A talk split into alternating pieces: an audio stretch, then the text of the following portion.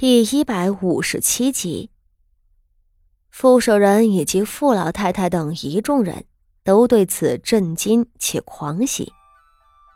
而此时的傅家二门外头，已经迎来了宫中送东西的人。傅老太太虽仍然心有余悸，却是急急的由三太太命人抬着出来了。外头傅守仁和大房的孩子们，二房、三房们。早就等着了。那工人们见老太君来了，这才笑道：“我们不过是给县主送东西的，老夫人无需客套。”说着，身后的几位宫女捧着傅锦仪的朝服朝冠上前，又有两个内监抬着一个楠木箱子。那传话的工人恭敬地朝傅锦仪行了礼，这些东西，请县主收好了。这箱子里是县主一年的份例，虽不多，到底是皇家贡品。傅锦仪跪着受了一臂磕头谢恩。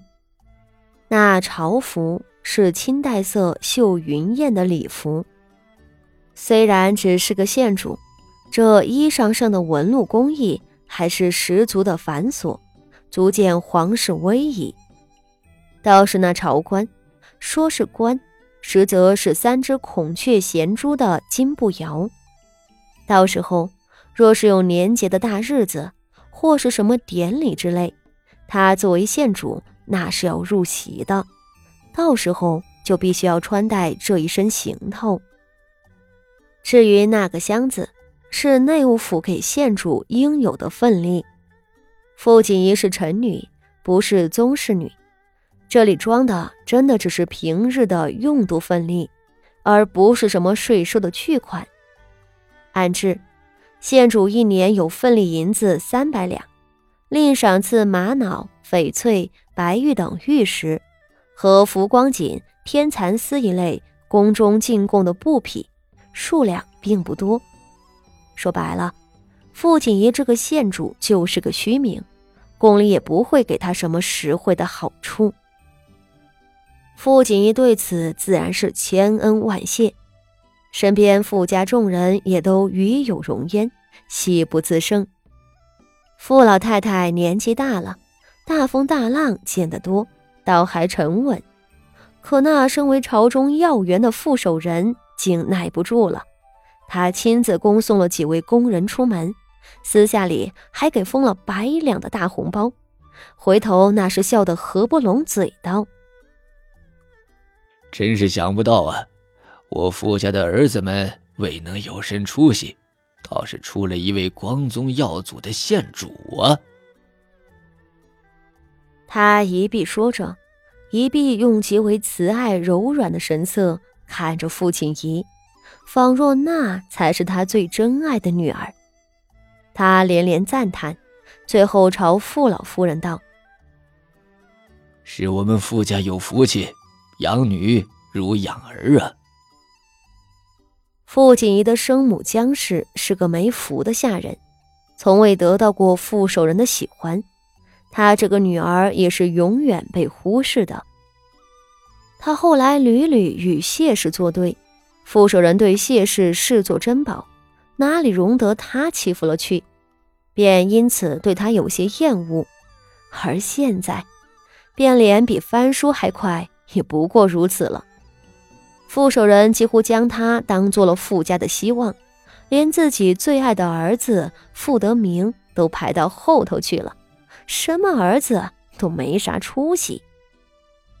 傅老太太只是笑着点头道。我早知道八丫头是个好的，说着却又叹了一口气道：“唉，陶氏在天上看着，也会高兴的。”傅老夫人最疼爱傅锦仪不说，这回竟还把陶氏也拉上了。傅家众人都笑着附和。唯有那站在最后头的谢氏，浑身僵硬，面色沉沉。在整个傅家都因为傅家仪得封县主一事欢喜异常时，谢氏可是所有人里头唯一不高兴的了。那不单是不高兴啊，那简直是如丧考妣。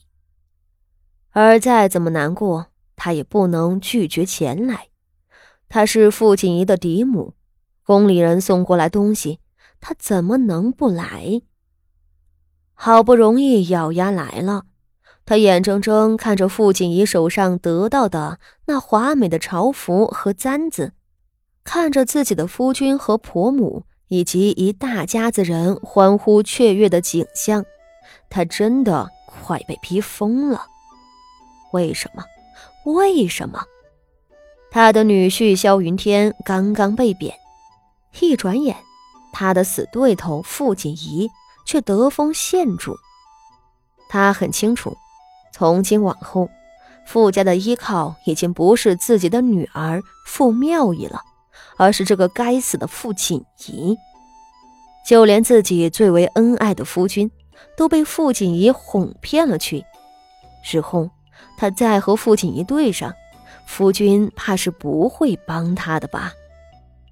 他不甘心，不服气，不应该的，不应该是这样的啊！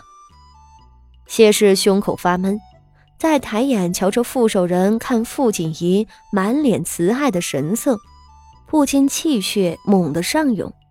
那股子气血有些猛了，谢氏一时承受不住，竟捂着胸口晕倒在地。